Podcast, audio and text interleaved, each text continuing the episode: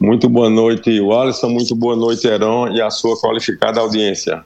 O cidadão João Pessoa, que acaba de constatar um novo aumento, está se perguntando por que, que a capital paraibana tem uma das passagens mais caras da região Nordeste, Isaac. É, o que é que explica isso?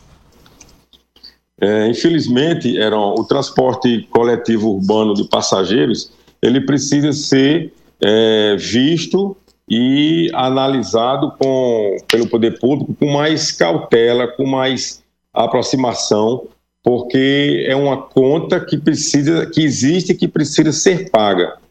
Algumas capitais do Brasil, algumas outras dezenas de cidades no mundo já perceberam isso e nós temos hoje uma conjunção de fatores que propiciam que a mitigação dos valores uma tarifa de ônibus ela seja é, perseguida. Nós temos, por exemplo, você tem uma ideia, é, aqui no, no, no, Brasil, nós temos já 13 capitais que já contam com a total isenção de ISS. Nós temos é, outras oito capitais que têm isenção do ICMS. E das 27 unidades da federação, em 20 dessas capitais, nós já temos a figura do subsídio em é, vigor. Quer dizer, se você tem é, um conjunto de entre um conjunto de fatores, por exemplo, vias onde os ônibus é, trafegam bem conservadas, é, em boa condição de, de, de utilização, nós temos de fato no trânsito a preferência para o transporte coletivo que um ônibus com 60 pessoas equivale, por exemplo, a 40 carros que estão ali ocupando aquela via e poluindo muito mais. E nós temos aliados, aliado a isso aí, uma política é, tributária que possa conferir isenção de ISS, isenção de ICMS e algum subsídio para o passageiro que paga, nós, nós teremos sim uma passagem como deve ser, módica, uma passagem que deve ser é, suficiente para remunerar o serviço uhum. e é, não cara para quem está entrando naquele ônibus. Isaac, na reunião que aconteceu hoje na CEMOB aqui em João Pessoa, a Prefeitura da capital deu algum subsídio para poder baratear, por exemplo, alguma sugestão, algum indicativo que pode ter iniciativa por parte da Prefeitura para baratear o preço da passagem? Por exemplo, nós temos é, a situação de Fortaleza, onde a passagem custa R$ 4,50, mas a Prefeitura entra com 60 centavos e reduz o valor da passagem para R$ 3,90. Aqui em João Pessoa, a Prefeitura deu alguma, contra, alguma contrapartida partida?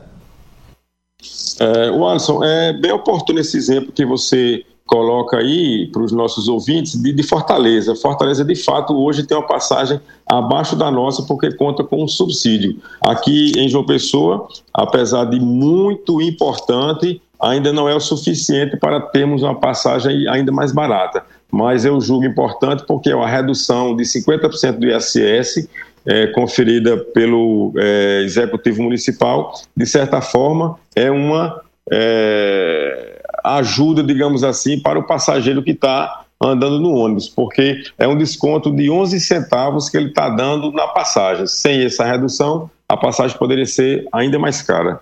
Isaac, desde a pandemia, houve uma redução óbvia e drástica no número de passageiros no sistema de transporte público municipal em João Pessoa.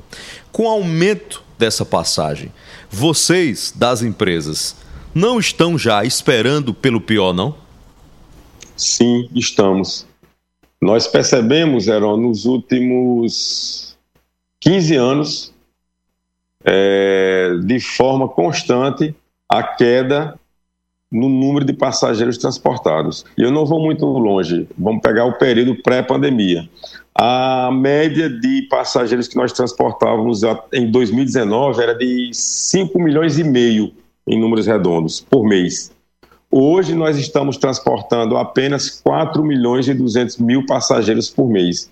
Quer dizer, de, da pandemia para cá, nós tivemos mais uma queda e essa de 25% dos passageiros. Tem um fator que determine isso? Não. Um só fator isolado não tem. Nós temos uma conjunção de fatores. O principal deles, eu vou refutar aqui a própria economia.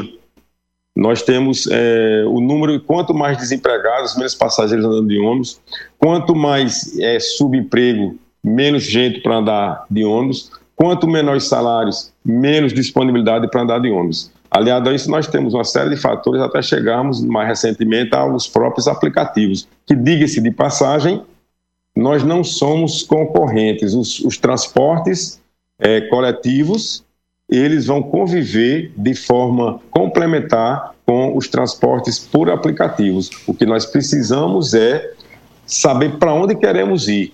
O meio ambiente é uma discussão que vai estar sempre mais é, de forma menos pontual, de forma mais constante na mesa, sim, então vamos priorizar o transporte coletivo. Há uma série de fatores que aí sim a gente precisava é, debater de forma mais aprofundada. Isaac Júnior, presidente, diretor executivo do Sintu em João Pessoa, muito obrigado pela entrevista na Hora H. Muito obrigado, Heron, Wallace, e a sua audiência. Grande abraço.